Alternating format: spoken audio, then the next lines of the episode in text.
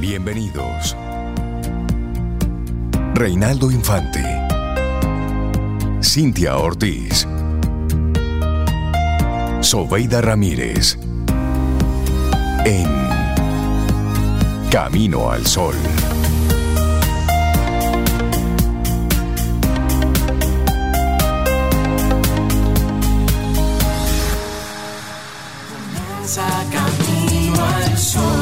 Muy buenos días, bienvenidos a Camino al Sol en este lunes que estamos a 27 de noviembre. Ay, mamacita. Y yo escuché lo que yo dije. 27 de noviembre. Cintia Zoe. Sí, increíble. Último lunes de noviembre de este Último 2023. lunes de... No, déjame ver, el viernes ya estamos a diciembre. Estamos a diciembre. ya. El viernes, Así que estamos primero. ya en la última semana de este mes de noviembre, el mes número 11 de este año 2023 en el que todavía estamos aprendiendo a escribir la fecha. Esto va rápido. Buen día, Sobe. Cintia Buen día, empieza, Cintia. empieza a practicar temprano. Yo sí Cintia. creo. Que Cintia dura medio Yo año. duro medio año aprendiéndome el que sigue. ¿Cómo Buenos está? Buen días, día. sí, yo estoy, yo estoy muy bien, muy bien, gracias. ¿Y tú, Cintia, cómo estás? Muy bien, estoy bueno, muy bien. bien. Aparte del bullying que me acaban de hacer, pero sí, yo estoy. Pero no, bullying de cariño. En realidad. No, yo ¿qué sé que de digo? cariño, ahí así lo tomo. Y así lo tomo. Y espero que tú, tú Camino al oyente, también estés muy bien. Que Ay, hayas cómo- tenido un Black Friday considerado, prudente, que hayas resuelto cosas, porque ese día se, se- se resuelven cositas. Yo dije que me iba a unir al día de no comprar nada. Ajá. Claro, y me uní. Y te no compré nada. Ah, pero si no necesitabas nada, es que no hay que comprar por comprar. Yo también me unía a eso, pero porque compré el jueves. Sí, Pero en- tú sí necesitabas algo. Y encontré unas buenas ofertas. Ah, eso es importante. Y las, y las aprovechamos. Eso es. Sí. Así que si usted fue, salió, compró, hizo lo que tenía que hacer y resolvió chévere y realmente Ya. fue un descuento y realmente fue una oportunidad, chévere, Bien. usted aprovechó eso. Entonces, después de ese Black Friday, que la ciudad estaba así como que intensa y sabrosa durante toda la semana, Ah, sí, yo Toda no, la Yo no me moví mucho, esa fue Sí, otra también. aparte del tema que tenemos con las las, intersecciones sí, ahí que están cerradas porque están en modo reparación. Aparte de eso, pero sí estuvo sumamente complicada. Pero esperamos que hayas tenido un buen fin de semana, que hayas descansado, que estés así como que bien dispuesto para arrancar de buena forma esta, esta nueva ruta que tenemos por delante. 27 de noviembre, año 2023. Darle un abrazo a todos los amigos que conectan con nosotros, a los que conocimos durante el fin de semana, Sí, ustedes a se la movieron gente que, bastante. que se nos acercó y nos decía, hey, escucho Camino al Sol. Ay, Ay, sí. bueno. Muchísimas gracias, muchísimas gracias por ello, de verdad que sí. Es que Reinaldo y Cintia estuvieron. Luego vamos a dar detalles de eso. Era en imaginativa todo el fin de semana. Desde el jueves de la semana Aportando pasada. ahí, qué bueno. Sí, y vamos a- compartir nuestra intención, nuestra actitud camino al sol de hoy, porque va muy conectado con eso que ocurrió durante, durante estos días. Es verdad. Y dice así, Trabaja con amor y pasión y verás cómo lo ordinario se convierte en extraordinario. Ay, sí. Qué lindo. Mira, lo así. más hermoso es uno encontrar lo que le apasiona, trabajar en eso y que, como dice el cliché, y que encima te paguen. que encima te paguen por eso. Ay, sí, a mí me gusta eso. sí, dicho... Y conecta dicho- muy bien, como dice Rey, con lo que pasó en el fin de semana, porque realmente Imaginativa, y si no conoces Imaginativa, es una plataforma para nuevos talentos que ofrece eh, Dilenia Taktuk en colaboración con World Voices para que los chicos y chicas interesados en trabajar en medios formales, dígase radio, televisión y ahora los nuevos medios digitales, porque también ahora se consideró, pues tengan un lugar donde puedan aprender, básicamente. Primero, mirar sus herramientas y ver si de verdad es algo que les gusta. Segundo, esas herramientas entonces comienzan a pulirse a través de entrenamientos, encuentros, retos, exposición, o sea, realmente es... ¿Qué ¿tú tiempo quieres estar duran aquí? esos chicos en ese entrenamiento? En esta ocasión esos chicos duraron casi de, casi tres años. Wow, dos años, ¿tres años? ¿Pero es una carrera? Porque Sí, ahí también el tema de Ah. pandemia pues influyó un poquito en, en, en volver a retomar el ritmo como ya lo tenía planteado. Pero eh, lo normal es un año, año y medio, un acompañamiento bien,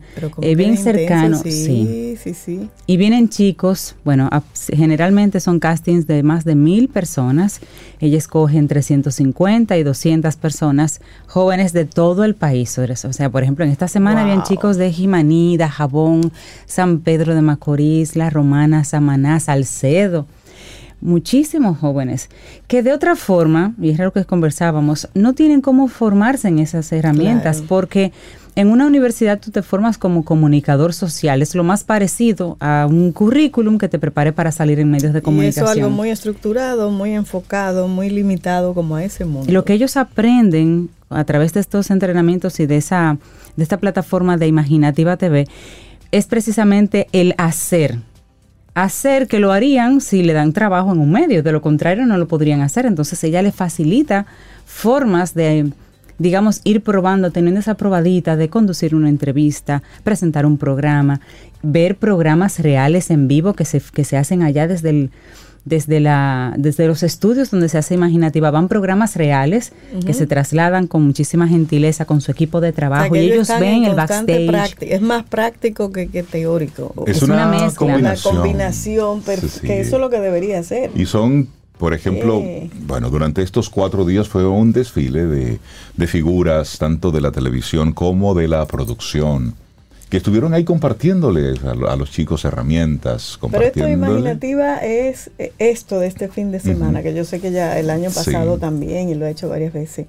¿Es como el cierre, la graduación de los muchachos o es una de las actividades que Es ella una, es una de las actividades Ah, donde ya. se concentra ya así como la mayor cantidad de, de contenido, pero hay un acompañamiento durante Ya. todo el año de parte de, de Dilenia con una serie de, de actividades, de pruebas, de retos, de formación con los mismos chicos.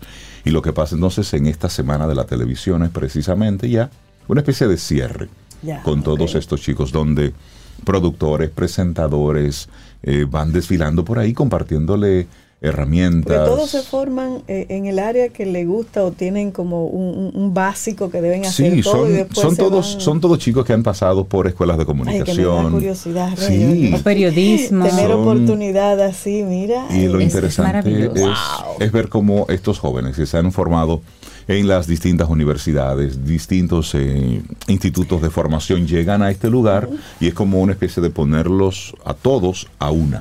Es decir, Claro. con, eh, con la... un concentrado. Exactamente, y entonces ahí, por ejemplo, eh, Yagna Tavares le- les comparte información, eh, Roberto, eh, Alberto Sayas ayer dio una conferencia Reinaldo Infante también de una espectacular, conferencia. Pero también Reinaldo Infante y Cintia Ortiz. también estuvimos ahí también, estamos en cada, hemos estado en cada una de las, de las son ediciones. parte de sí, sí, sí. Sí, nosotros Claro. somos partners Desde de, el de día- Imaginativa. Desde el día uno hemos Sí. estado ahí acompañando. Nosotros creemos en eso también, en la formación del talento. Y desde World Voice lo hacemos a través de nuestros entrenamientos. Y cuando Edilenia se nos acerca con esa otra mirada de entrenamiento para medios tradicionales, televisión, radio, eh, nosotros realmente no pudimos decir que no. Claro, y como Y vivimos Ay, enamorados pero- del proyecto. entonces- eso se- Pero vamos a traer a Edilenia, así lo entrevisto a los tres.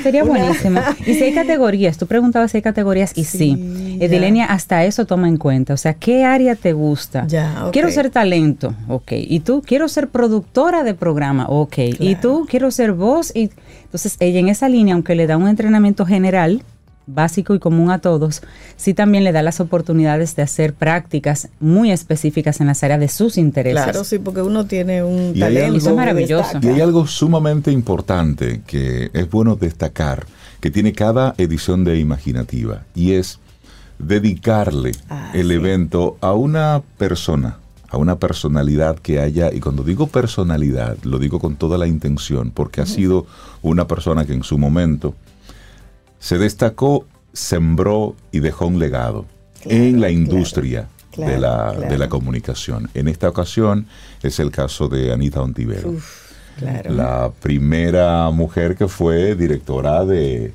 de cámara, De cámara. y de, de prácticamente todos los canales. Y la televisión, Y la sea, televisión, con exactamente.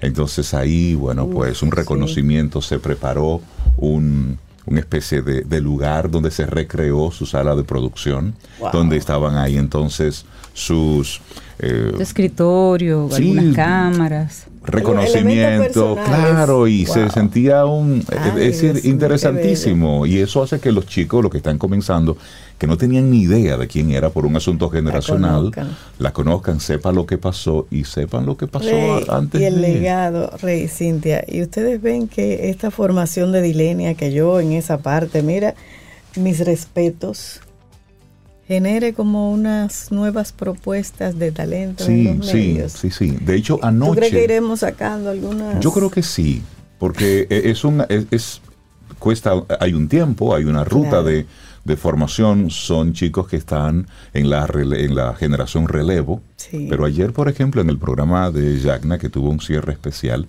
se fueron mostrando estos chicos. Cada uno de ellos Ay, se expresó, bueno. dijo lo que estaba haciendo, lo que quería hacer, y tú vas viendo perfiles. Bueno. Y tú te vas dando cuenta de que su intención es, eh, es distinta, es la de hacer un trabajo y no necesariamente venir a Santo Domingo o salir del país. Hay muchos que sí los tienen, su- pero la mayoría es quedarse en su pueblo y Qué hacerlo desde ahí. Y algunos irse fuera también, Por hay de todo, hay de pero sí hay muchos, sí vi mucho, como tú decías, Rey, eso lo resalto, muchos chicos que dicen que quieren desde sus pueblos hacer sus podcasts, hacer sus, Hacer programas de cambios, contenidos eh. para realzar su pueblo y eso Qué tiene bueno. muchísimo valor en un, en un mundo y en una época en la que todo el mundo lo que quiere es emigrar a la ciudad donde Sí. todo se mueve, que ellos quieran quedarse y aportar desde ahí, es un, eh, tiene un gran valor. No, y donde lo que más suena no necesariamente lo que más calidad tiene. Así es. Así es, así Y es. muchos están ya Muy activos, bonito. trabajando, haciendo muchísimas cosas. Y lo importante de todo esto es apostar a esa generación relevo. Sí. Es apostar ahí y sembrar ahí. sí, sí. Y luego ellos estarán haciendo a lo mejor lo mismo con las, con las próximas generaciones. Pero felicitamos bueno. a Edilenia Tatuk, a todo el equipo de producción, un equipo impresionante de, de gente comprometida con esa visión. Fue, fue un desconectarnos desde el miércoles, el Sí. día de la instalación de todo. Ahí World Voice estuvo, tuvimos ahí una, una estación de, De- grabación de podcast. podcast. Y fue bien interesante ver ese, ese desfile de jóvenes que tuvimos la oportunidad de Sí, porque entrevistar y nuestros de invitados conversar. fueron los jóvenes. Exactamente. Sí. Pues yo además de, de- de- de felicitarlo a, a Edilenia y a ustedes dos, que son los que conozco, que están ahí en la producción desde el día cero de Imaginativa, yo les agradezco. Agradezco que sus talentos, sus experiencias, la pongan ahí en el- la formación de, de esa nueva generación que necesitamos mucho. Gente joven que se vaya formando y que nos pueda brindar calidad, porque como país nos merecemos eso. Aquí hay mucha gente buena. Sí, es así, es así, Sobe. Y ya Sí. lo decía Rey en, en su ponencia, en una conversación muy íntima que tuvo con los chicos. La cultura de un país se mide y se ve rápidamente en los medios de comunicación. Cuando tú viajas a un país, Claro. tú pones la radio y pones la televisión a ver qué hablan y cómo, Sí. cómo es la cultura un poquito. Entonces, ¿qué estamos mostrando nosotros? Exactamente. ese llamado a atención a que, a que en la oportunidad que tengamos de tomar un micrófono, estar frente a una cámara, en esa nueva generación, lo hagamos con otro nivel de conciencia. Sí, porque no solo somos eso que ahora mismo Por se está supuesto. mostrando, no solo somos Exactamente. esos. Es, es diverso. Así es que así arrancamos nos- nuestro programa Camino al Sol, con ese sentido, ese sentir de, de gratitud y, sí. y como con, con esa sensación de que De no, de que no todo está perdido, Sí, de no, que, no, de que hay bueno. muchos, hay muchos jóvenes, hay mucha gente que está conectada con ese un mejor país es Ay, posible y, y lo hacemos nosotros desde nuestro, desde nuestro ámbito cada día. Hoy es el día de poner este ladrillo por este mejor país que yo quiero. Pero hoy vamos a concentrarnos no en la gran pared, sino en el ladrillo Ya, que me toca me toca hoy.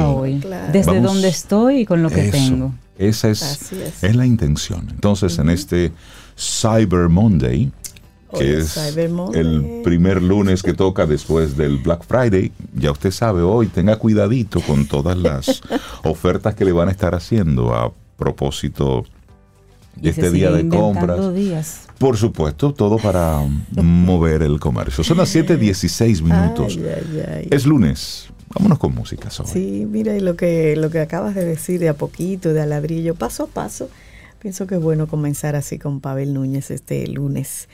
Así es que paso a paso, así iniciamos. Lindo día. para iniciar tu día, camino al sol.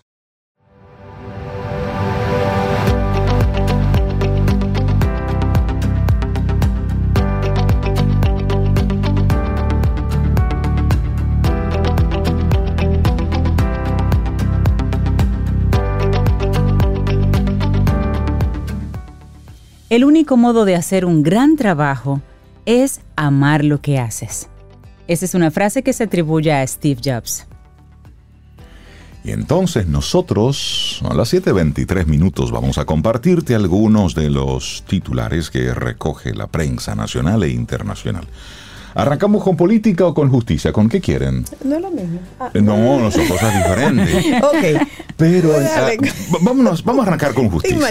Sí, sí, sí, sí, sí, sí. Vamos vámonos por aquí. Sí. La aplicación de la inteligencia artificial en la justicia, principalmente en la constitucional, si escuchó bien, presenta ventajas, pero también riesgos y retos. En esto coinciden Paul Enrique Franco Zamora, presidente del Tribunal Constitucional de Bolivia, Eduardo Andrés Velandia Canosa, presidente de la Asociación Mundial de Justicia Constitucional, y el jurista constitucionalista Nanfi Rodríguez, secretario general del capítulo dominicano. Y entre las ventajas que visualizan está el descongestionamiento de los tribunales, la eliminación de la mora, la simplificación de los procesos, ahorro de tiempo y la optimización de los recursos humanos, pero al mismo tiempo identifican riesgos en las herramientas de inteligencia artificial, aunque consideran que son similares a la inteligencia humana, como la suplantación de identidad, estafas, manipulación de la información, falsedades de documentos y violaciones de derechos. Los constitucionalistas expusieron también las experiencias y los avances de sus respectivos países en el uso de la tecnología a través de la inteligencia artificial, así como el proceso de virtualidad que se aceleró después de la pandemia del COVID-19. No bien estamos entendiendo esto de la inteligencia artificial y ya se está viendo desde los distintos sectores cómo utilizarla. Aquí estamos hablando de este posible uso dentro de que la me justicia. parece bien, me parece bien que se evalúe, claro.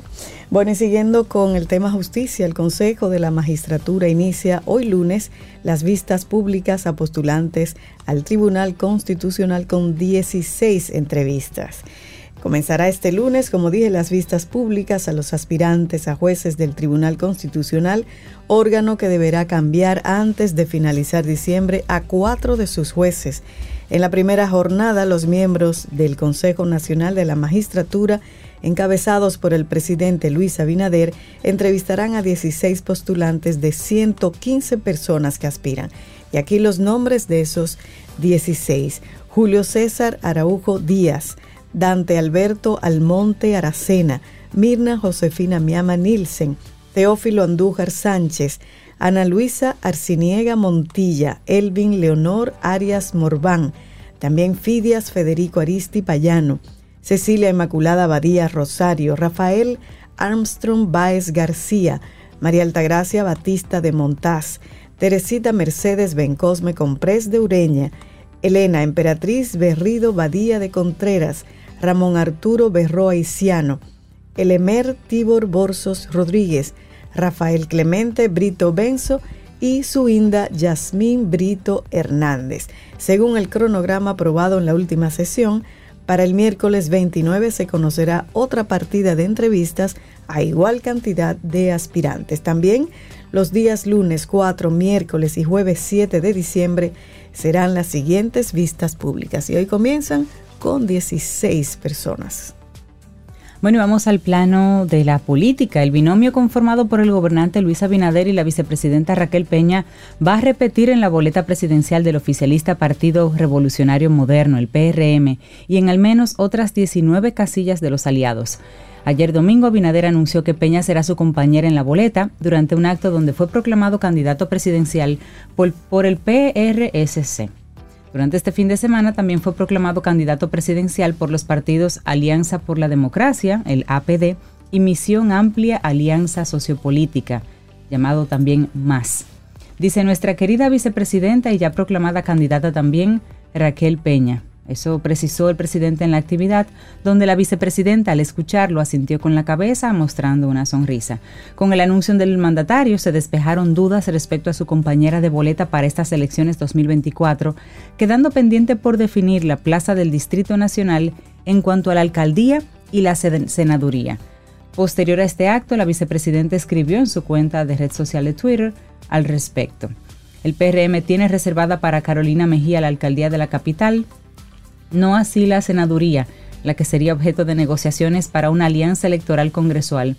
Faride Raful, actual senadora, reclamó al PRM aclarar cuál es su situación y definir la boleta congresual. Bueno, pero en ese, en ese lugar, mientras estaban en eso, se dieron su estrujadita afuera. Ajá. Y carteristas, se dieron sus, sus cariñitos, violentos ahí. qué, cosa, ¿eh? Miren, y, eso es para nosotros hacer una parte, como donde hay como que un conglomerado local. Sentimos cómo se, se, llegan unas pasiones y nos convertimos en un desorden. Y esto es para nosotros observarlo con mucho detenimiento. En el fin de semana se celebró un evento donde queríamos romper, no sé si se rompió el récord, del el sancocho más grande del mundo. No sé, si, no sé si se logró el, objetivo de los eh, organizadores de todo esto, pero ¿qué ocurrió después de? Con el caldero vacío y las gradas repletas de basura, quedó el Parque Mirador del Este, luego de que cientos de personas degustaran el sancocho más grande del mundo. Algunas cubetas aún permanecían llenas de sancocho. Al menos seis empleados del Ayuntamiento de Santo Domingo Este trabajaban en la limpieza del área, luego de las celebraciones de la preparación de lo que sería entonces el sancocho más grande del mundo. Asombrados por la cantidad de basura, así va redactando este periodista, y el poco personal que había para limpiar, dos jóvenes que se ejercitaban en los alrededores decidieron colaborar con la recogida de basura. Y dicen estos jóvenes, son muy inconscientes porque comieron, pero pudieron haberse llevado su basura. Además, hay como seis personas trabajando para este espacio tan grande, así que cuatro manos ayudan un poquito. Así habló Aderlin, quien se presentó esta joven como voluntaria al ver la situación en la que se encontraba el anfiteatro. Las carpas y los equipos estaban siendo retirados de este gigantesco sancocho. Ahí quedaban algunas cubetas y en ese sentido se pudo eh, observar a varias personas acercándose al área y todo esto. Pero, bueno, dicen que muchas de la, comida que sobró fueron entregadas a instituciones como la cárcel de la Victoria y a otros asilos. Se dice que un 70% del sancocho más grande fue donado a organizaciones sin fines de lucro. Y está chévere. Es decir, eh, organizar este tipo de eventos pero también, así como se hace la preproducción, se realiza la producción, hay algo que se llama post-evento. Es decir, cómo dejamos esta área pública una vez se realiza un evento de esta naturaleza. Porque, ¿qué ocurre? Este anfiteatro de la, de la zona este se utiliza muy poco. Se utiliza para cosas muy específicas. Entonces, se van, dejan ese desmadre y luego quién recoge todo esto. Exactamente. Claro. Entonces es un poquitito de conciencia. Qué chévere. Hicimos esto, muy bien, lo disfrutamos, pero también lo que ocurre después de después de la fiesta, sí, sí, sí.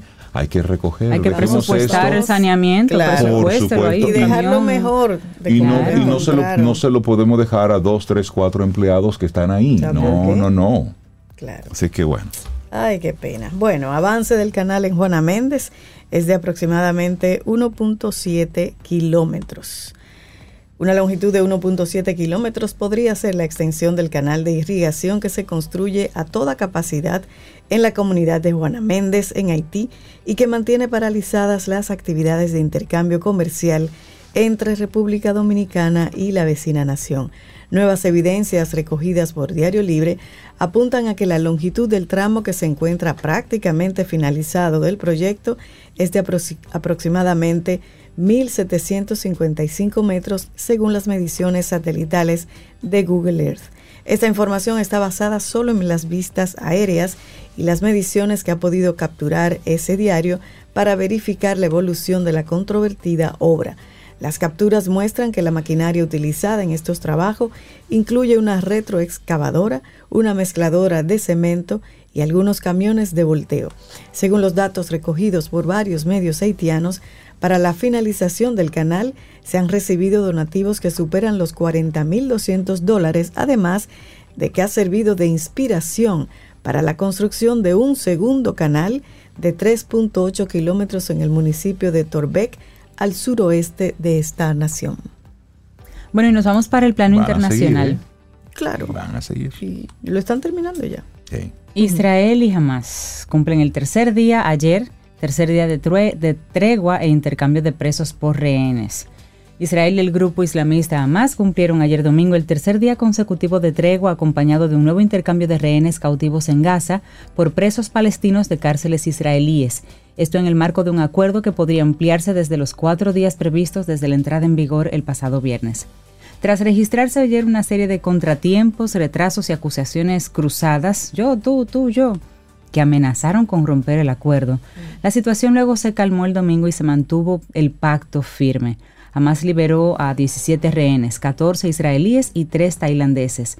Entre los israelíes había 9 niños, 4 mujeres y un hombre con doble ciudadanía, israelí-rusa, que fue puesto en libertad como un gesto de Hamas hacia el presidente de Rusia, Vladimir Putin, en agradecimiento, dicen ellos, a la postura rusa de apoyo a la causa palestina.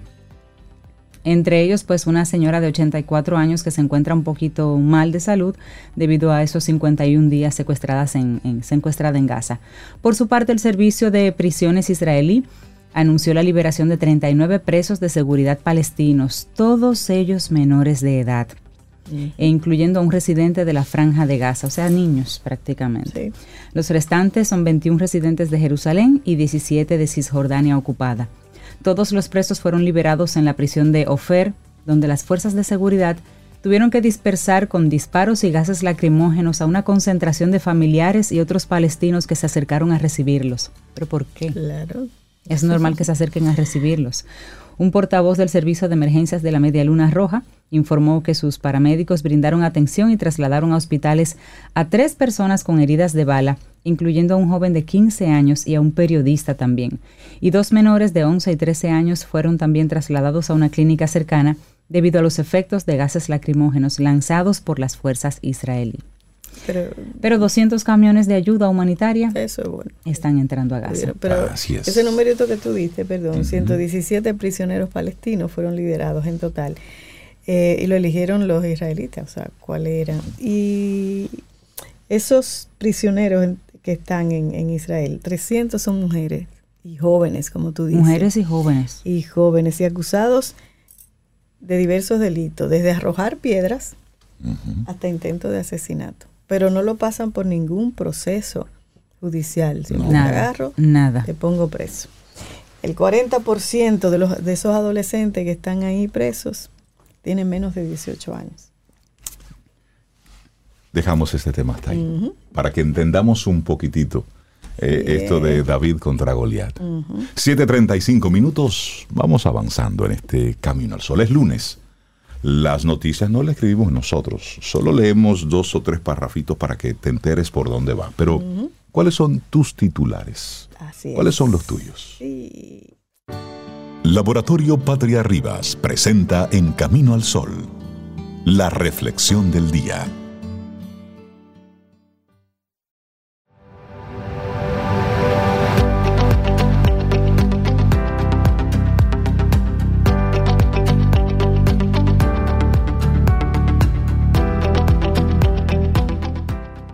El secreto del éxito es encontrar algo que ames hacer y luego hacerlo de la mejor manera posible.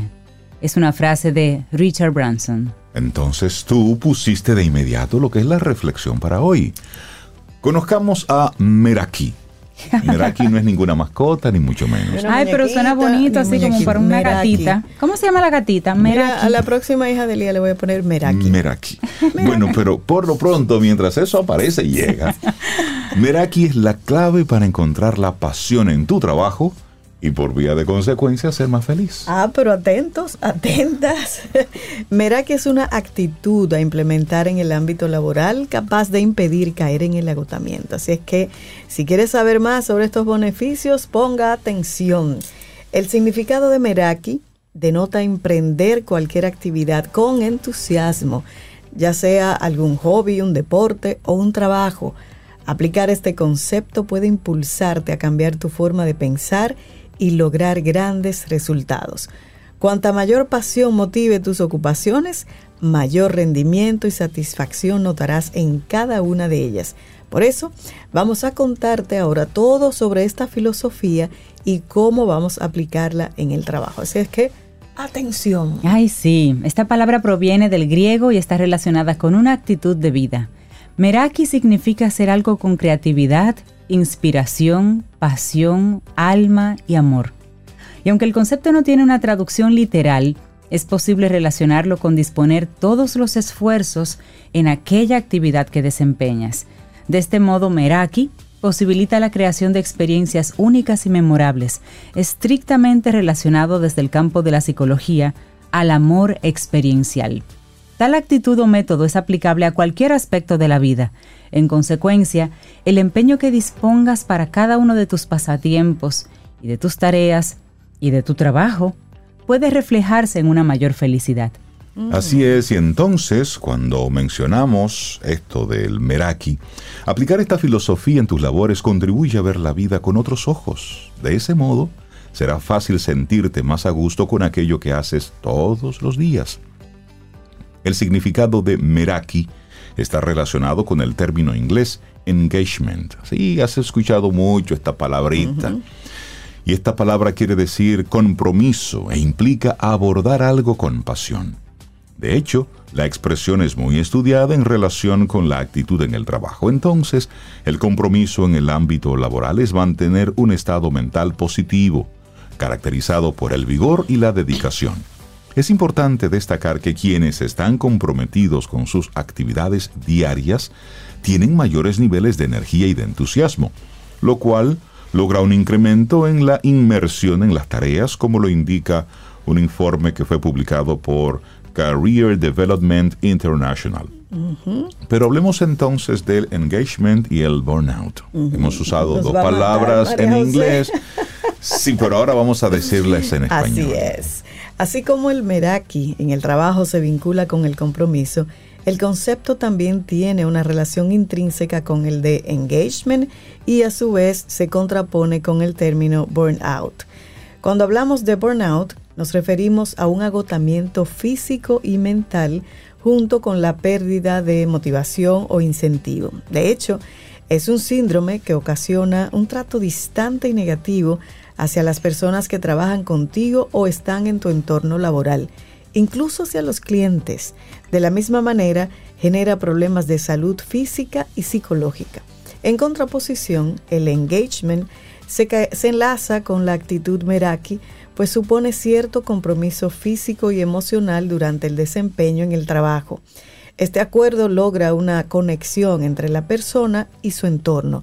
Quienes lo practican en lugar de considerarlo estresante, lo toman como desafiante y eso lo establece un artículo de Annual Review of Organizational Psychology and Organizational Behavior. Bueno, y tener una actitud de mayor engagement en el trabajo trae algunas ventajas. Ya comentamos que una de ellas es la felicidad. De hecho, cuando los esfuerzos dan sus frutos, es común sentirse alegre. Sin embargo, también existen otros beneficios si le sumas pasión a tu actividad. De acuerdo con una revisión del International Journal of Management Reviews, más compromiso laboral implica también una mayor satisfacción y desempeño. Al mismo tiempo, reduce el estrés y el agotamiento, porque haces algo porque te gusta hacerlo también. Y a pesar de todo esto, debes considerar que ningún exceso es bueno. Estar demasiado comprometido en el trabajo entonces podría lograr el efecto contrario y terminar por agotarte, tanto como si no lo hubieses intentado. Lo bueno siempre es mantener un equilibrio. Así es. Pero hablemos de cómo podemos aplicar Meraki en el trabajo. Bueno, sí, porque ¿qué hacemos con esto? Bueno, la aplicación de la filosofía Meraki en el trabajo, esto puede variar de acuerdo a cómo sea tu actividad laboral. Si te gusta tu trabajo, ponerla en práctica no será tan difícil. Lo más probable es que lo hagas de forma natural. A pesar de que esa no sea tu experiencia, tal vez una de las personas en tu entorno laboral sienta pasión por su trabajo. De este modo, expresará esa actitud al trabajar con, ya hemos dicho, con ese engagement, con esa, con esa empatía, con este gusto, y va a irradiar ese compromiso al resto del equipo. En ese caso, déjate llevar, déjate contagiar por ese entusiasmo. No obstante, existen otros casos en los que es sencillo caer en el pesimismo y en el agotamiento mental. Es cierto que mucho depende de cómo sea el trato de tus compañeros o jefes y de los recursos laborales con los que cuentes, como la retroalimentación, el apoyo de otros integrantes o el entrenamiento. Pero también tu propia personalidad autoestima o motivación influye en tu actitud frente al trabajo. Aún así, siempre existe una manera de contagiarte de esa pasión, por lo que ahora vamos a compartirte algunas sugerencias que tú puedes implementar. Claro, y aquí va la primera. Reflexiona sobre tus fortalezas. Aunque tu trabajo puede no ser el que soñaste, si llegaste a él, es probable que tengas aptitudes o conocimientos apropiados y que disfrutas de ponerlos en práctica. Así sean pocas, intenta enfocarte en esas habilidades y busca desarrollarlas. En efecto, a través de estas vas a lograr acrecentar tu pasión y actitud positiva de trabajar. Número 2. Enfócate en tus motivaciones. Todo trabajo tiene su remuneración, ya sea económica o intelectual. Si sufres de burnout y no logras cambiar tu estado de ánimo, una buena idea es pensar en un mayor beneficio que puedes obtener de esas tareas, un beneficio más elevado, vamos a decir. Enfocarte en los incentivos.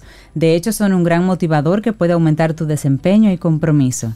Estas recompensas o motivadores pueden ser ahorrar para comprar algo que te gusta, viajar, asistir a eventos, hacer un regalo a alguien que quieres, etc. También puedes tomar en cuenta aquellas características que aprendes gracias a ese trabajo. Quizás no lo hayas considerado antes, pero el aprendizaje que te aporta cualquier actividad resulta una gran recompensa. Y luego cambia tu forma de pensar. Este es tal vez el consejo más difícil de aplicar. Es importante que sepas que si tienes una conducta en la que cada exigencia te provoca temor, es muy probable que no puedas implementar el significado de Meraki. Por el contrario, la proactividad en el trabajo conduciría a mayores niveles de compromiso y pasión. Procura considerar cada requerimiento como un desafío o como una meta. Puede ser una oportunidad para lucirte y aprender en el proceso. Creer que es posible tener el control de ese tipo de situaciones te va a permitir afrontarlas de una mejor forma. En efecto, ese cambio de actitud te haría más feliz y también más apasionado en el ámbito laboral. Y buscarle la vuelta. bueno, y la cuarta, pide retroalimentación. El apoyo recibido, ya sea del resto del equipo o de tus superiores, es imprescindible para evitar burnout y estrés. Obtener una respuesta o feedback sobre las tareas desempeñadas ayuda a encontrar pasión en tu trabajo. Además, tal como indica una investigación, el apoyo social es protector y beneficioso tanto para la salud física como para el bienestar en el trabajo. A su vez, no contar con el respaldo de un supervisor supondría un riesgo en la salud y malos resultados laborales. Por eso, si los demás no te dicen qué opinan sobre tu desempeño, siempre existe la posibilidad de pedirles una retroalimentación. Tan solo pregunta, ¿qué te ha parecido mi trabajo?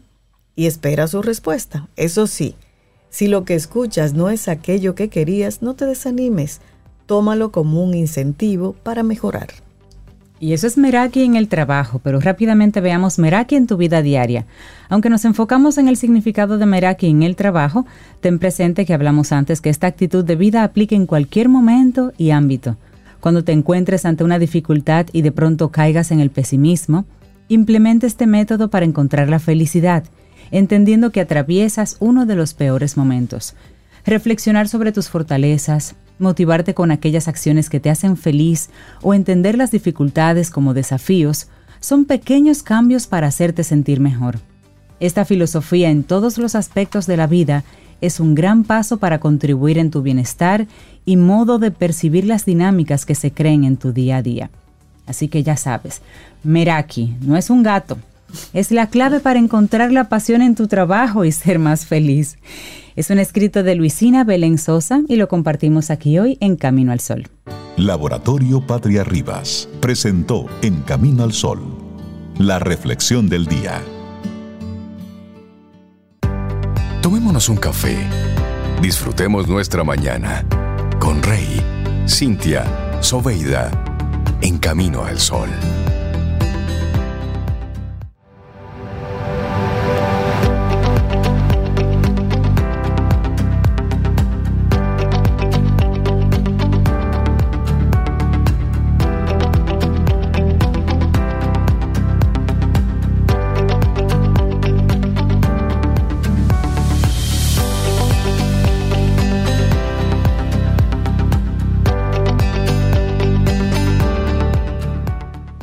Cuando hayas encontrado algo que amas hacer, no trabajarás nunca más en tu vida.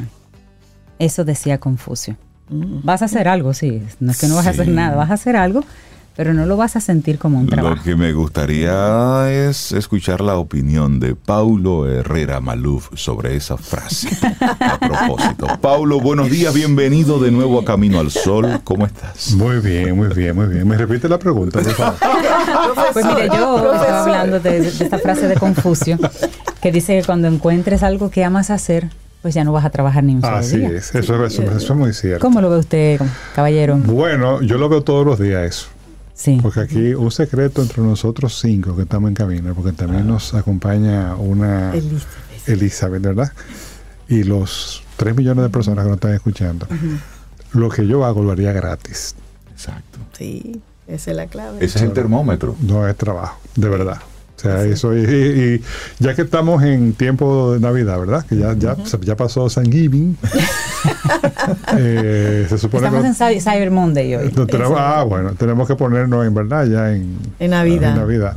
Ya el viernes es el primero de diciembre. Así ya. es. Ese sería mi, mi deseo y mi regalo para todos los que nos escuchan, que, que en- encuentren su pasión.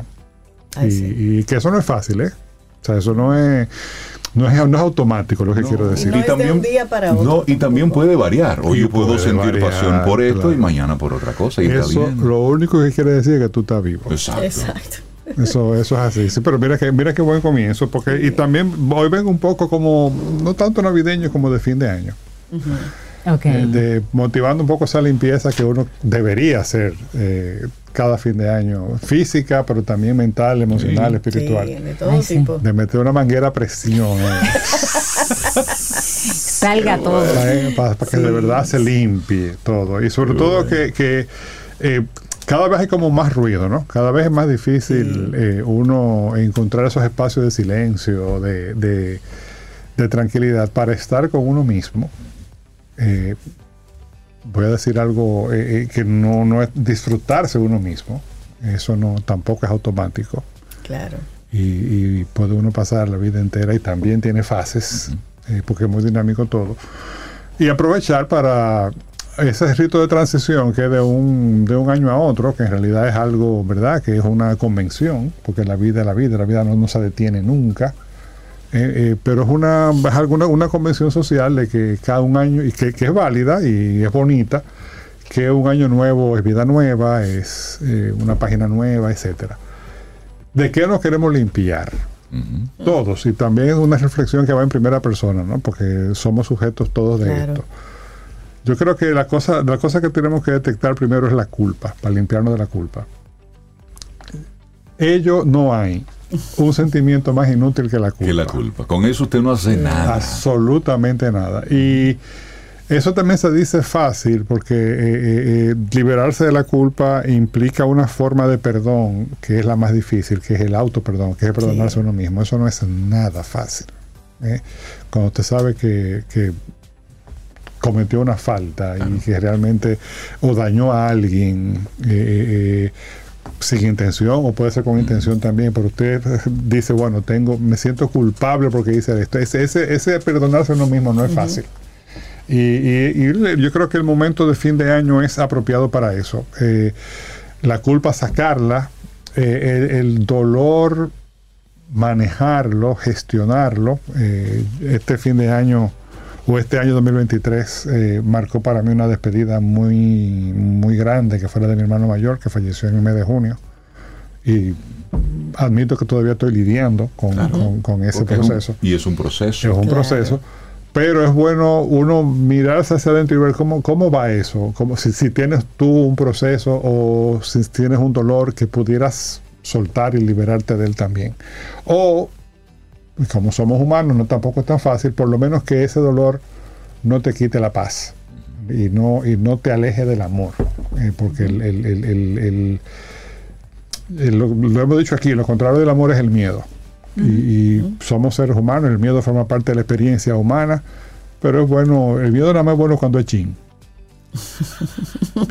Claro, porque te- te- el miedo Te cuando es protege. chin Mantiene te, alerta. te protege, te, te hace, te hace tener cuidado, te hace ser Sí, cauteloso. eso es el sistema nervioso activo. activa, Pero no que paralice. no que no que te paralice o no que te que o te paraliza o te, te gobierna. Es decir, que Te los gobierna. aguiluchos podemos decir, tiene miedo y podemos decir, un chin. O si te paraliza por un oso, si es un oso y tú te paralizas, ahí también es bueno, no te muevas. Eh, igual el tema de ya temas un poquitico más, eh, eh, eh, digamos, eh, sucios, a propósito de limpieza, que son temas como el rencor y el odio. Eh, eso, eso hay que desterrarlo y para eso hay mangueras a presión interna. Eh, base de lo que se trata es de sentarse con uno, con uno mismo, hacer una especie de análisis, buscar ayuda si es necesario. Hablar con una persona ayuda mucho, por eso la, por ejemplo, en el caso de las terapias conversacionales son, son, suelen ser efectivas para muchas cosas, no para todo, pero para muchas cosas.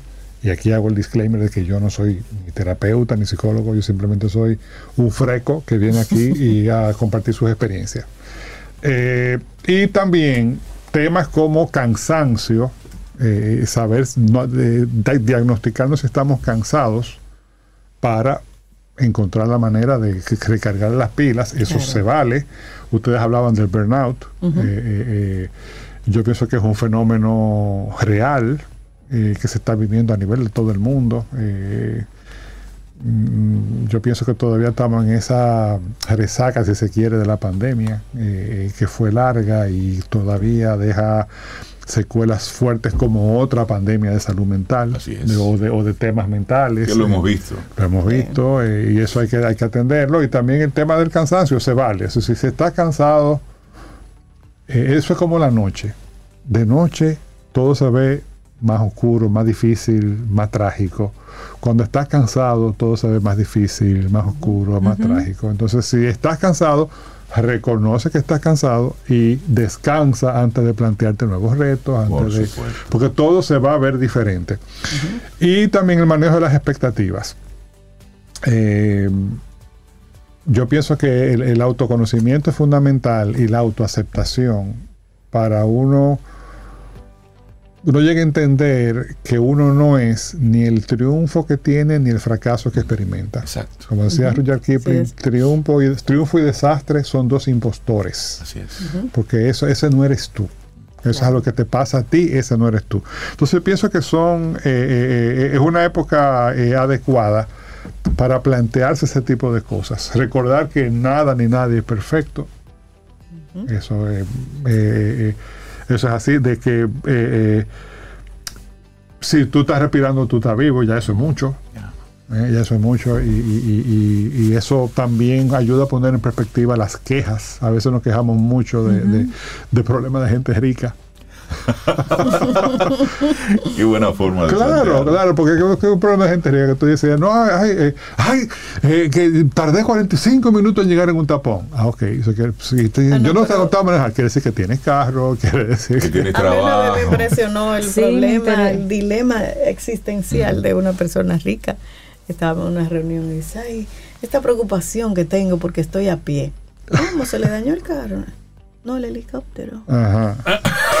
Exacto. Ya ya- Yo de. No, se no, le dañó no. el vehículo, no el helicóptero. El Eh, helicóptero. Entonces, eh, por temas como, por ejemplo, ay, que, que, que tú sabes lo que es eso, le que no, vamos a poder la cena de. Navidad o que no nos vamos a poder ir de vacaciones donde queríamos irnos. Es decir, O sea, por Sí, favor. sí, y de sí, luego sí. respetar a- y, y- y- y- y acompañar al que de verdad tiene problemas reales serios, porque son que no son situaciones del día a día, que son problemas, un problema de salud, un problema económico Sí. serio eh, eh, o un problema mental serio que, eh, eh, que a propósito, este hermano mayor mío que falleció este año, Simón Herrera, era psiquiatra y él tenía una frase que yo la repito mucho, o sea, el único requisito para volverse loco es estar cuerdo. Claro. pues, Por supuesto. El único requisito para es decir, nadie está Exento a- de, un, de un tema de salud mental y menos ahora donde sabemos que hay una pandemia en ese sentido. Una pauta para este fin de año también, menos es más. Mientras menos cosas tengas, mejor en el mundo físico, porque lo que tienes te tiene a ti también.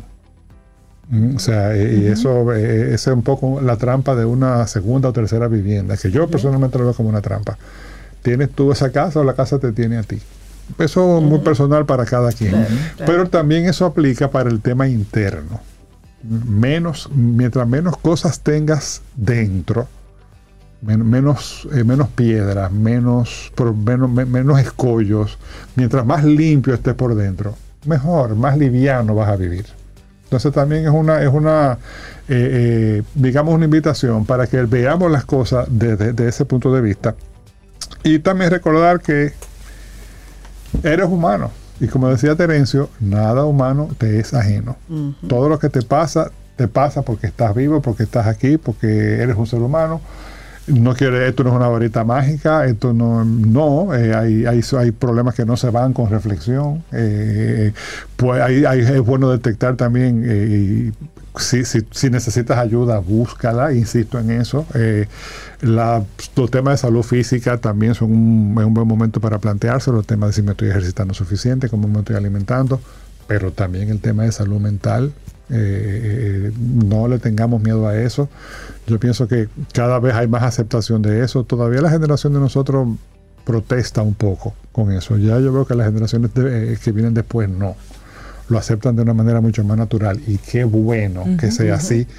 Eh, pero, y, y es eso, ¿no? Es limpiar. Es limpiar para, y ojalá que comencemos, mi deseo para todos es que terminemos el fin de año más livianos, más ligeros, más felices, más en paz con nosotros mismos, más contentos con nosotros mismos y necesitando menos, necesitando menos cosas. Eso, eso es algo que eh, yo personalmente, y comparto este- esto, esta experiencia personal con ustedes, vengo en esa onda desde hace ya unos cuantos años y yo estoy en creer que yo soy más feliz.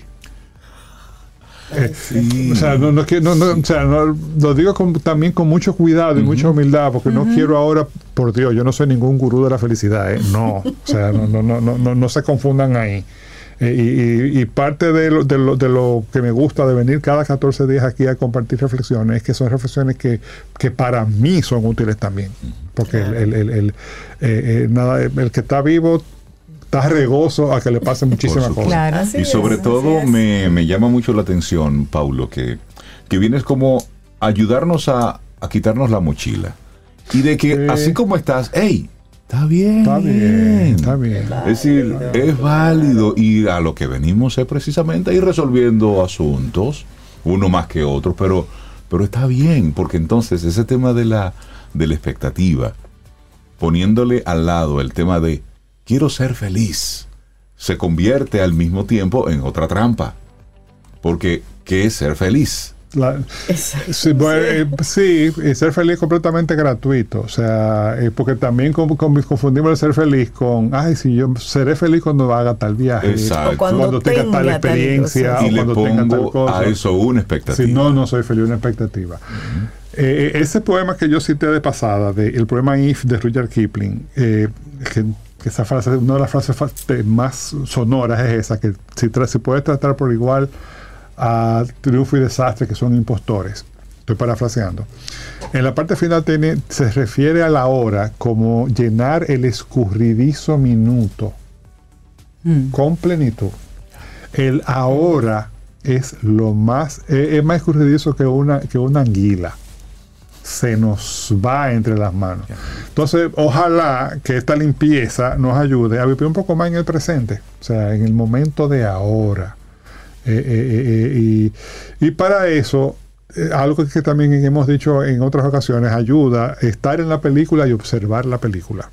O sea, es decir, tener un poco esa, esa, esa observación de decir, que yo estoy aquí en el ahora.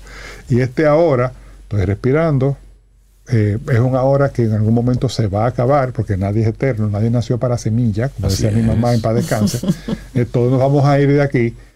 Eh, sí, probablemente en algún momento nos vamos a enfermar, vamos a experimentar dolor, vamos a experimentar pérdida, pero eso, eso, eso viene con, con, el, el, hecho paquete. de estar vivo, viene con el paquete. Y yo pienso que, que, que si pasamos balance, yo creo que está en la mente de cada quien eh, decidir si esto es un valle de lágrimas o, eh, o, es un tránsito que tiene muchas más cosas buenas y bonitas que feas y negativas. ¿Cuáles son tus opciones y a qué le estás dedicando y poniéndole el peso? Y yo pienso que el fin de año es un buen momento para esa reflexión. Sí, es un cierre es un, de ciclo. Yo, un cierre de ciclo. Para que en el 2024, eh, y ojalá que todos lo veamos en el 2024, ¿verdad? Entre con más, con más enfoque, con, con uh -huh. menos, con menos carga uh -huh. eh, y con más felicidad, ¿por qué no? Y con más amor también. Porque al final, sí, sí. esto es breve.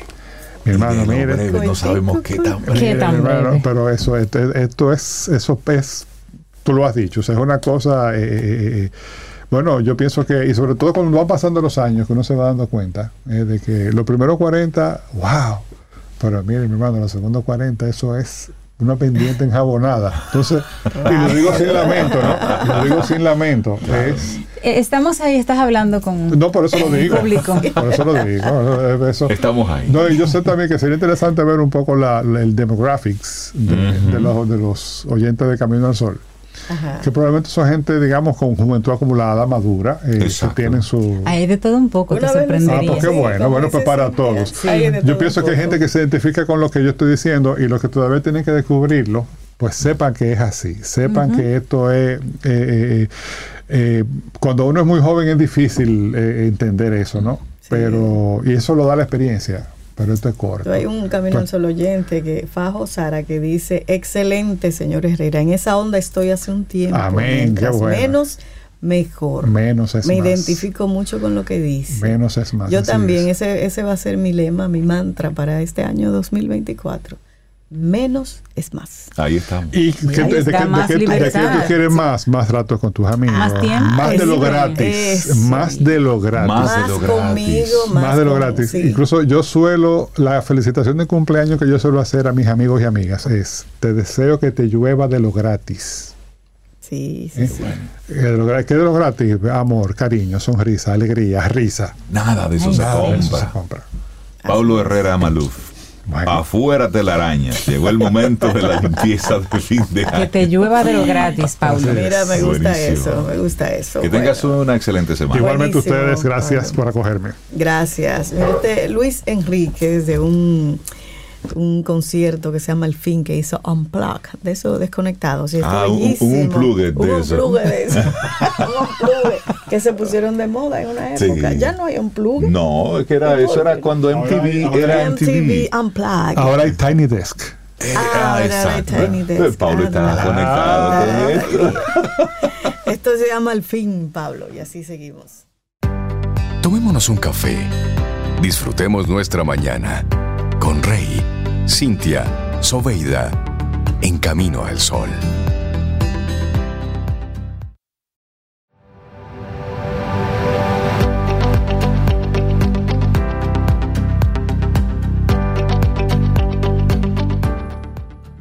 La motivación es lo que te pone en marcha. El hábito es lo que te mantiene. Una frase de Jim Rohn. Continuamos en este Camino al Sol. 8.20 minutos. Es lunes, estamos a 27 de noviembre. Darle los buenos días, la bienvenida a María Ten, licenciada en Mercadeo con un máster en gestión estratégica y además ella es María Ten, Ten. ten, ten, ten. Hola María, buen día, ¿cómo estás? Hola, buen día, súper bien. Feliz de volver aquí a mi casita. Sí, hacía unos días que, que, que no pasaba por aquí, por Camino al Sol, y te tocó en un Cyber Monday. Ay, ay, ay, ay. ay, Día Fue peligroso hacer para ti. para ti. Ay, señores, qué agotamiento con Black Friday. y este ahora hoy. queda Cyber Monday. Ya lo sabes. Duro va a ser cuando llegue el corte de las tarjetas de Sí, crédito de todo el mundo. Que eso es en análogo. Eso no es ningún cyber nada. son reales. Ahí sí es duro. Hablemos, hablemos de estrategia, María Ten. Así es. Como estamos ya casi cerrando el año, les traje un checklist para que podamos revisar qué tal nos ha ido durante este año, qué hemos hecho, qué ha funcionado, qué tal vez no, para aprender y poder sentar mejor las bases para el 2024. Este checklist lo convertí en una plantilla descargable gratuitamente. Muchísimas que gracias. Muchas gracias. todo el que la quiera va a estar en mis redes sociales. Pueden pedir el, el link eh, por el WhatsApp de Camino al Sol y se los vamos a compartir para que puedan descargar la plantilla y marcar ahí todos sus aspectos digitales para medir qué tan bien les ha ido en este 2023. Lo Andri. Tú, ya yo escribí plantilla. María, yo soy María Ten, ¿ya? Buenazo, buenazo. Entonces, la plantilla tiene 12 puntos. Lo primero que vamos a hacer es revisar nuestros logros y nuestras metas, que fue lo que nos propusimos a principio de año, a final del año pasado, para poder identificar qué tal nos fue. Entonces, ahí vamos a revisar metas específicas que habíamos definido. Por ejemplo, si yo había dicho que yo iba a lanzar un blog, ¿Lo lancé? No lo lancé. Eh, si yo había dicho que iba a revisar mi web y que le iba a mejorar, ¿qué ¿Lo tal me fue no con eso? Esas tareas que yo me había definido para poder mejorar mi estrategia, ¿qué tal me fue con eso? Analizar si tuve, por ejemplo, un logro inesperado por algún contenido que yo no estaba esperando o que no había planificado y que de repente lo tuve. Eso es importante. Y también analizar todo lo que no me funcionó. Cosas que yo hice creyendo que iban a tener un impacto y que me di cuenta cuando los lancé, mira que no. Analizar eso sería el punto de partida. Luego, analizar la audiencia. Y con audiencia me refiero a, a sentarte y profundamente ver todas las estadísticas de tus canales digitales. Entender, por ejemplo, cuáles son, eh, cuánto tú has crecido en redes sociales a nivel de seguidores y cuáles son las características demográficas de esas personas. También del sitio web, del email marketing, si tú tienes una base de datos, entender cuánta gente eh, dio un subscribe ahí y quiénes son esas personas para tratar de entender por qué la gente ya no quiere seguir recibiendo tus correos, por ejemplo. También entender la- las características de tus clientes reales. Siempre hablamos de definir unos buyer persona, que son esa representación ficticia de tus clientes y un análisis importante para hacer ahora en este mes es tú comparar si los perfiles de buyer persona que tú tienes creados están acorde a los clientes reales que captaste este año. Saber qué tan real es eso que tú quieres con lo que estás realmente capitalizando en términos de audiencia. Y ahí tú puedes también identificar oportunidades para crear nuevos buyer persona o para reajustar. Porque tal vez tú tienes una idea de quién es tu cliente y no la, y no la verdad. ¿Y qué se, qué se haría en ese caso? Por ejemplo, si yo en mi mente tengo un buyer persona, pero resulta que, que- que el perfil que me compra es otro. ¿dejo ese buyer persona a un lado y me enfoco en el que me está comprando? ¿O identifico entonces cómo hacerlos crecer ambos? El que quiero y no ha llegado y el que ya está llegando sin, sin haberlo propuesto. Hay un tipo de buyer persona que es como aspiracional, que como cuál sería mi cliente ideal. Yo lo puedo mantener a nivel estratégico y crear tácticas para llegarle a ese cliente, pero no me puedo olvidar de que es lo que me está dejando Del el dinero, de lo que me está dejando la llegó. rentabilidad. Entonces trabajaría los dos en paralelo, evidentemente, dependiendo de mi músculo de inversión, pues pondría más esfuerzo en el que me está comprando ahora mismo. Bien. Gracias. Otro aspecto que debemos medir es el contenido de valor que hemos generado durante el año. Identificar cuáles fueron las publicaciones del blog que más impacto tuvieron, cuáles fueron los mejores videos, cuáles fueron los mejores posts a nivel de redes sociales. Entender qué generó en la gente el contenido que nosotros creamos. Y tratar de identificar entonces cuáles son las oportunidades que yo tengo para el año que viene. Otro punto que está muy relacionado con eso y con la reflexión de hoy, el engagement y la interacción que ha generado mi contenido. Entonces ahí vamos a revisar las métricas de engagement por plataforma a nivel de suma total de las interacciones que yo he tenido durante mis publicaciones. Tal vez puedan hacerlo por hacerlo mensual y después sacar el, el promedio anual y dividir eso entre la cantidad de gente que vio el contenido. para que puedan sacar la tasa de engagement. Y lo multiplican por 100 para que saquen el porcentaje. Entonces, total de interacciones, eso es likes, comentarios, compartidos, salvados, clics, todo lo que sea una interacción en cualquier contenido que hayas tenido, dividir eso entre la cantidad de gente que vio ese contenido y multiplicarlo por, 100 para que saquen la tasa de engagement. Y ahí van a poder ver eh, qué fue lo que funcionó más. A mí me gusta mucho verlo de manera individual.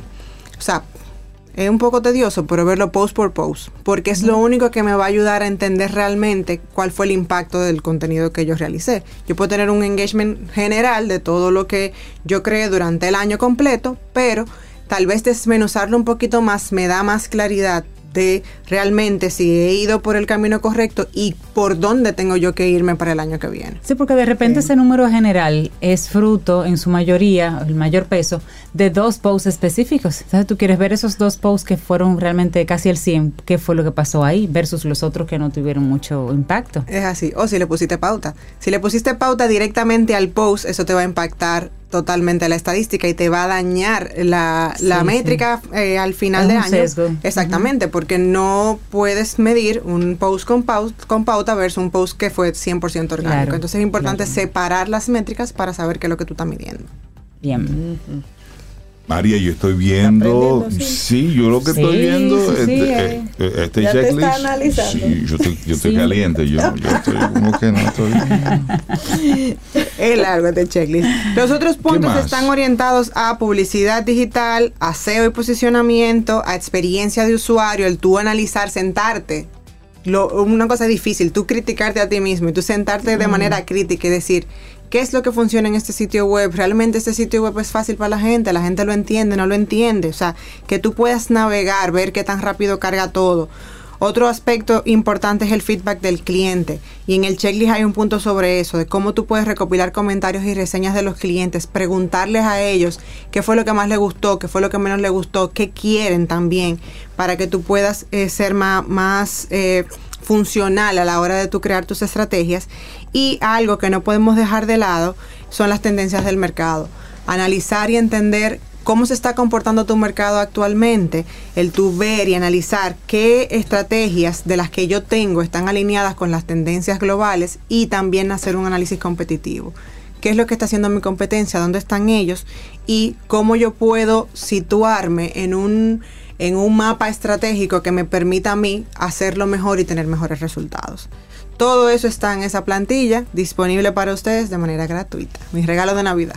Tu regalo de Navidad, sí, aquí estoy yo curioseando bastante. Creo que debo, para el 2024, ponerte algunas metas, ¿verdad? Ponerme algunas metas. ¿Por qué es tan importante tener una guía? ¿Por qué es tan importante tener esta estrategia bien definida, María? Ten ante un mundo tan cambiante, tan espontáneo, tan loco, porque, óyeme, el, el tema de las redes sociales en noviembre de 2023 no es lo mismo que en enero de este mismo año. Entonces, ¿por qué es tan importante tener, tener esa guía y no simplemente irme por la libre y por la espontánea? Mira, yo siempre he dicho que la planificación es el 80% del éxito. Y en digital digo 80 porque es imposible tú planificar el 100% de las cosas que te van a pasar. Tú puedes tener un, un, contenido maravilloso, una estrategia maravillosamente definida, pero si te pasa una crisis eso te cambia todo. Y eso son cosas incontrolables. Para mí el organizarte, el planificarte es lo único que te va a permitir ser constante. Y eso es algo fundamental en digital. Yo no puedo estar todo el día pensando qué voy a hacer hoy. ¿Por qué? Porque yo no me dedico únicamente a pensar qué voy a hacer hoy, ojalá. Pero no, no es la realidad. muchos de la gente, de las personas que nos escuchan, muchos de los emprendedores que están ahí tratando de echar su negocio para adelante, tienen muchas otras funciones que hacer en su día, entonces no pueden dejar que el digital le ocupe tanto tiempo. Entonces, si se planifican y se organizan, van a poder tener mejores resultados y van a poder sostener, que es lo más importante. Al final, una vez cuando tú arrancas, sostener la estrategia, sostener el contenido, sostener la conversación con la comunidad es clave para poder capitalizar los resultados. Ahí está. Clarito, Reinaldo clarito. está bien, con cara de... No, yo tengo cara de De circunstancia. No, no de circunstancia. Y estoy orgullosa, Reinaldo está activo, señores. ¿Tú estás bien? Yo te estoy viendo, sí, dando sí, sí, sí. pasitos ahí, sí. Sí, Sí, está pero- lográndolo. Con agarrado del cuello, sí, pero... Ay, ¿qué, Es que él qué- qué sería de mí sin porque- Loandri, sin, Exacto. sin Elizabeth, sin Laura, sin Esther? Óyeme, un equipo. Es un equipo. y aún así, Sí, porque yo me imagino que todas le traen ideas. Espérense, una a una. no Sí. agarran el celular y, hacen lo que, lo que tienen que hacer. lo Después que- viene el... Quítame bien. esa foto. Ay, ay, ay.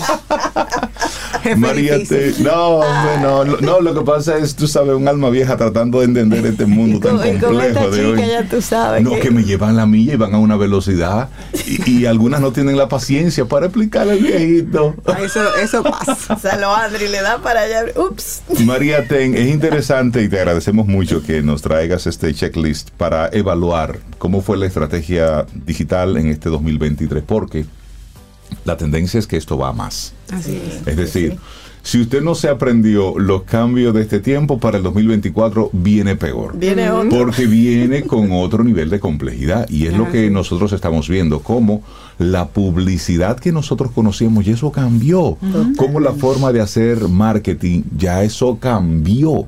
Entonces, como la misma universidad todavía no se mueve a la velocidad de lo que está pasando ahora y muchas empresas lo que están es recibiendo muchachos que conocen en la calle la dinámica de la estrategia, pero en las universidades están aprendiendo el cómo se hacía antes todavía desde la empresa. El reto es mucho mayor.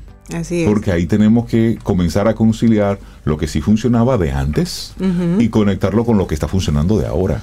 Para poder tener al final lo que todos queremos, que es mayores ventas. Es correcto, y, y es un reto para tanto para el que trabaja en digital como para el que lidera, porque al final tú también tienes que ponerte las pilas en aprender, tú también tienes que buscar Sí. y, y alimentar en ti el deseo de seguir leyendo, ver videos, aprender para que sepa de qué te hablan en las reuniones Sí. y para que puedas tomar mejores decisiones, porque Sobre esto es va muy rápido. Es Sobre una realidad. todo es eso. María Ten, muchísimas gracias a la gente que quiera conectarse con María Ten. Pueden seguirme en redes sociales como yo soy María Ten o entrar a mi sitio web mariatenm.com. O a través de Camino al Sol. Obviamente. Un abrazo. María. Gracias, Igual, María, igual. María Ten. Ten un buen día, un buen despertar. Hola. Esto es Camino al Sol. Camino al Sol.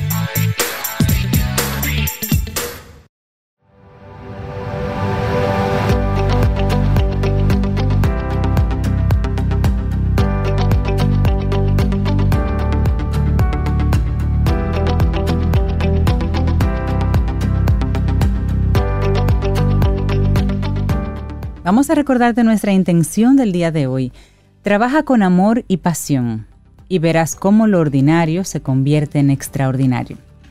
Entonces la frase con la que continuamos Camino al Sol en este momento, de Maya Angelou, la maravillosa Maya Angelou, el secreto de hacer algo bien es hacer lo mejor que puedas y luego, cuando sepas mejor, hacerlo mejor.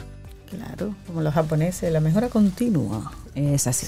Claro, y seguimos en este camino al sol 8.41 minutos. Gracias por escribirnos, por darnos tus mensajes y por, por hacerte sentir que estás escuchando y conectado con Camino al Sol. Y bueno, nosotros en este lunes seguimos con haciendo como una especie de inventario. Ya hicimos un inventario con, con Paulo de, de ir limpiando y sacando cosas de medio, de quedarnos así como con lo importante. Luego María Ten nos dice, ok, hicieron su checklist de cómo estuvieron las redes sociales. Y entonces, bueno, como que ya estamos listos, ok, listo de, de todo nuestro panorama mental. Entonces viene el momento de Rosaida Montaz, arquitecta, organizadora profesional de espacios, y entonces nos plantea, ok, ahora vienen las fiestas, ¿cómo podemos organizar nuestros espacios para que podamos disfrutar plenamente de las fiestas? Rosy, buen día, ¿cómo estás? Buenos días, ¿cómo están todos? Y después de la Muy bien. fiesta, porque queda el reguero. Sí, porque después de la tormenta viene la calma. De eso vamos a hablar también. Excelente. Después del sancocho, ¿qué fue lo que quedó? El reguero. Fíjate, eh, esta es una buena época de, de mucha celebración y de, de recibir familias, de reuniones de amigos. Pero si no tomamos esto con, con ligereza, eh, en cierto punto, sin agobiarnos, eh, pero tenemos que tomar en cuenta mm, algunos puntos para que podamos disfrutar, porque si no va a ser un, Todo eso me ayuda este tema de hoy.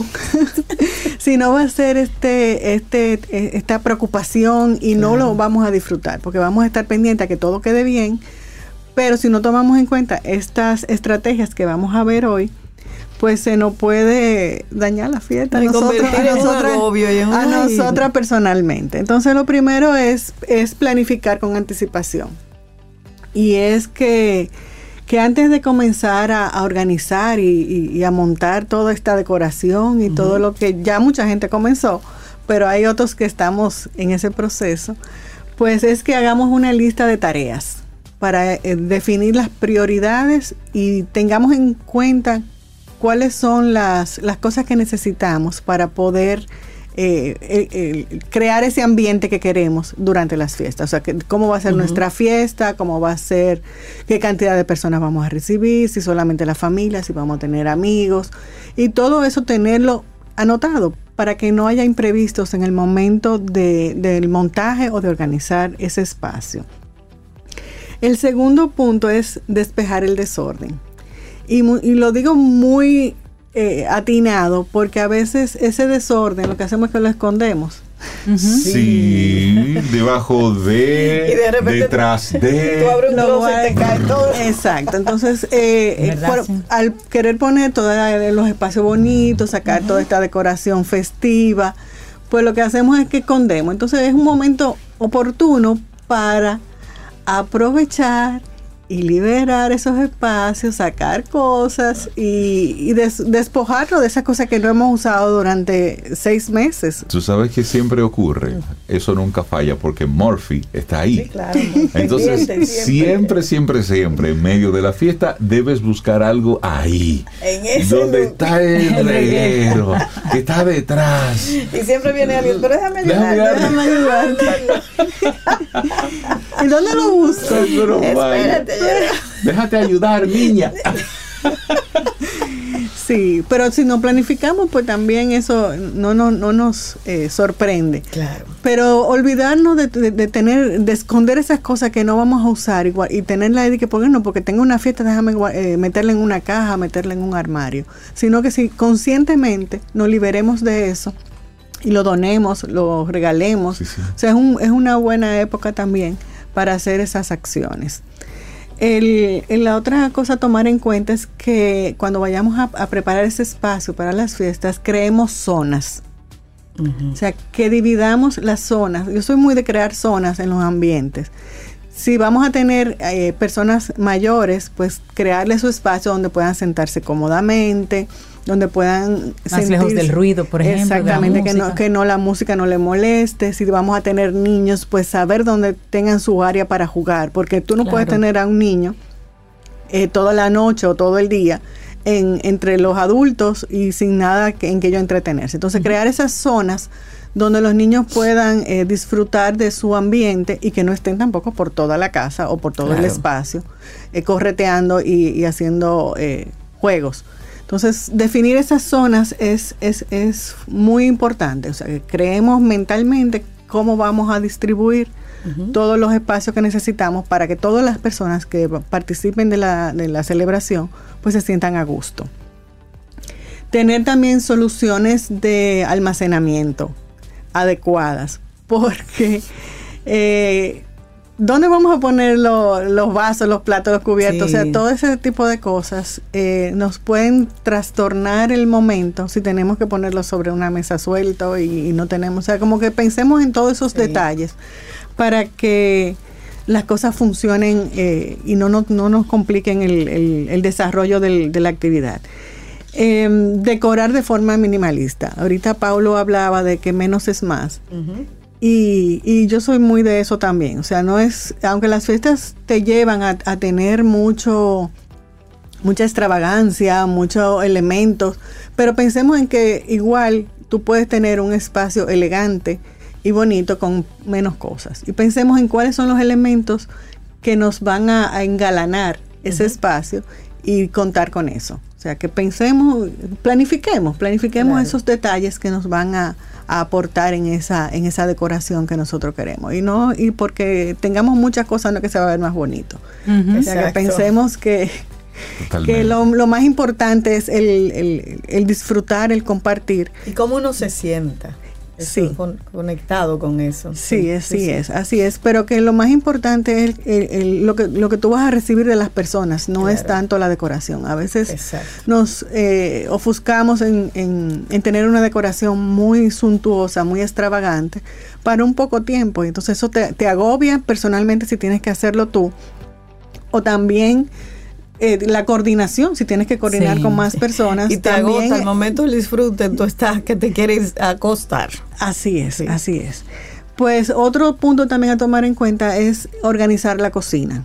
La Chan, cocina, chan, chan. la cocina es el corazón de toda fiesta, porque ahí es donde se Sí. preparan los alimentos y, y tener todo eso despejado, ver que los electrodomésticos funcionen si lo vamos a, tener que usar, tener las, la- las mesetas, las áreas de trabajo despejadas y aprovechar también para hacer su, liberar su cocina y, sacar todas esas cosas que no Sí, utilizamos. porque esa, esa Eso olla que a usted tanto le gusta, que le falta una oreja para usted agarrarla, Ay, sí, suelte eso, úselo de macetero. Sí. Así es. Sí, es No, decir, pero ¿cómo que más no, pues, estamos en el mundo del reciclaje, eso. eh.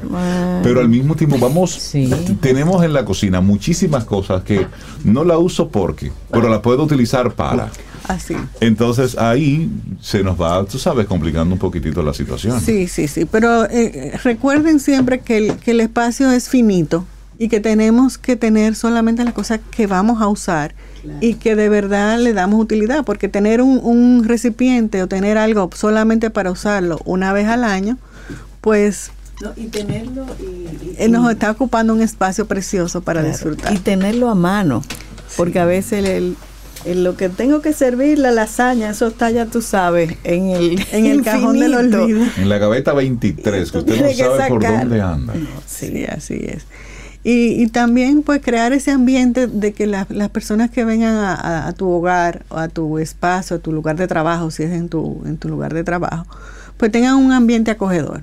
Que si tienen que poner, eh, la música es importante en esta época, eh, los olores, Sí. eh, todo eso te, te ayuda a crear ese ambiente acogedor para que tus invitados pues disfruten y tú también, Y tú puedas, también, claro. puedas disfrutar de ese espacio. O Sí, que- porque si hay algo que genera estrés, es precisamente eso, tener todo, todo revuelto, todo incómodo, Ay, si a todo mí así mismo difícil. se me pone el cerebro. Claro, a mí Sí, también. así, puedo, es, sí. así es. Entonces, es, ayúdese a que usted mismo disfrute la, la Ay, fiesta. sí. Exacto. Eh, La organización no solamente es crear ese entorno vis- visual agradable, sino que también que nos facilite ese día a día, esa vida, esa vida eh, si- sencilla. Y también ser práctico, Rosy. Así es. A veces vas a una a una fiesta en una casa y es verdad que han querido ponerlo todo así como que bien bonito, pero a veces en ese ponerlo todo bonito es incómodo.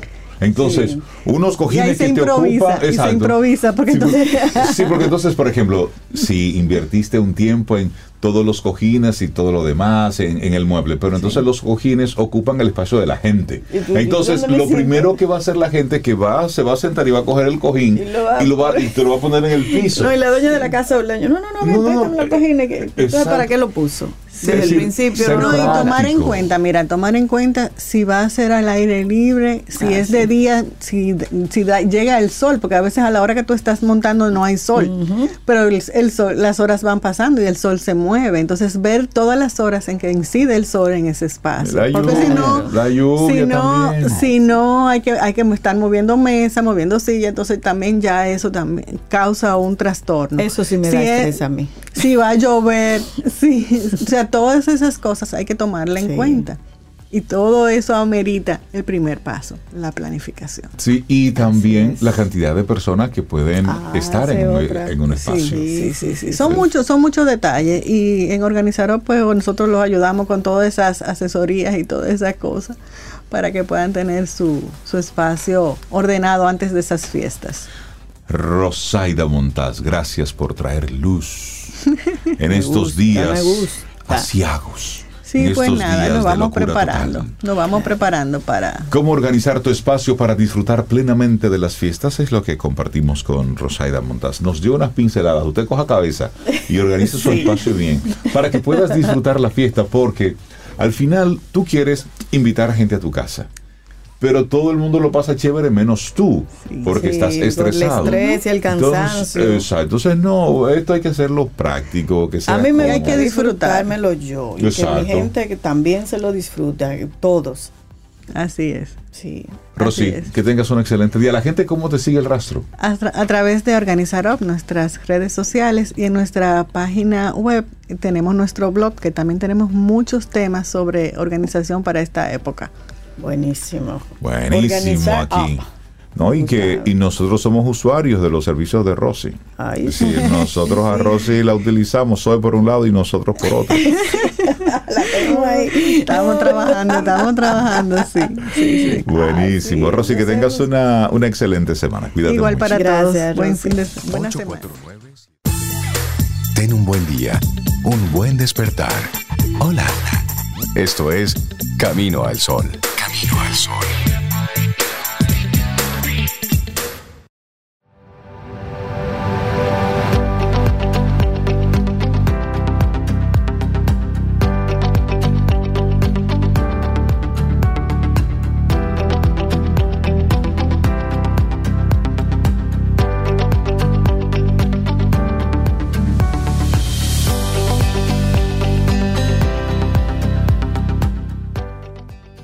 La pasión es energía. Si sientes que algo te apasiona, te da energía, poder y una razón para vivir. Una frase de Anthony Robbins. Ay, vamos llegando al final de Camino al Sol por este lunes en el que hemos conocido una palabra distinta, pero que me gusta su significado, que es Meraki. Meraki me Esa gusta. actitud de, de encontrarle como que un gustico a la vida. Eso Eso es, es Meraki, a la- es. al, al trabajo, a lo que estás haciendo en tu día a día. Sí, sí, sí, en el tapón que estás. Meraki. Dale Meraki a eso, tranquilo. Dale, Meraki. Búscale la vuelta, el entusiasmo. Ese proyecto que, que- da- búscale el meraki a eso, Sí, cada cosa que tienes ahí, sí. búscale la, la- la intención, el deseo. El entusiasmo. Sí, Y porque eso al- siempre, Rey. Eso no es de que, que no, que el año que viene, que no, cuando eso sea ahora lunes. mismo, como dice ahora. en el tapón, No, no. usted está cogiendo cuerda, busque algo diferente. sí, sí, sí. Para comenzar nada más hay que decidirlo. No importa que sea lunes, principio de mes, principio de año. Medianoche, dos No, de la madrugada que se despertó con esa Es la decisión y accionar. Totalmente Y de ojo, acuerdo. que tienes un jefe que es muy pesado, Meraki con tu trabajo, que tus Claro. compañeros de trabajo son una pela, Meraki con tu trabajo. Sí. Al final es lo que tú hagas, lo que te toca a ti. No permitas y no le des el poder a otro sobre tu emocionalidad. Olvídate de eso. Y como dice el jingle Camino al Sol, escrito por Reinaldo Infante, es la actitud. La actitud que asumimos. Entonces no le des al otro tanto poder sobre ti. Exacto. Llegue con entusiasmo, haga lo que tiene que hacer con gusto. De ahí que usted está pagando las cuentas de su día a día. Hermano, póngase contento, está en un tapón, tiene y no carro. Tome personal, no lo tome hombre, personal. A lo no. mejor eres tú que crees que contigo, ni contigo quien- es. Cada quien está bregando con lo suyo. sí, sí. Así que Sí. hoy, Meraki para tu vida, que esto significa simplemente hacer algo con creatividad, inspiración, pasión, alma, con amor. Es la invitación que te tenemos desde Camino al Sol, conectado, por supuesto, con nuestra actitud para hoy lunes. Trabaja con amor y pasión. Verás cómo lo ordinario se convierte en extraordinario. Así es. Listo. Sí. Así es que, dicho esto. Llegamos al final de Camino al Sol por este lunes. Mañana, si el universo sigue conspirando, si usted quiere, y si nosotros estamos aquí, y también si, si nosotros queremos, Tendremos También, un nuevo camino. Sí, sí, pues, Meraki Si para queremos. todo. Meraki para todo. Porque aplica para todos. Para todos, Sí, sí, eso es para así. todos. Tendremos un nuevo camino. Así será. Y que no se acabe el tiempo. Esa es la canción porque el tiempo sí se acaba, people. Herencia de Timbiki. Ay, Esos son buenos. Eso. Meraki. Esos son buenos. Lindo día. Hasta mañana. Aquí termina Camino al Sol. Pero el día apenas comienza. Vívelo Camino al Sol.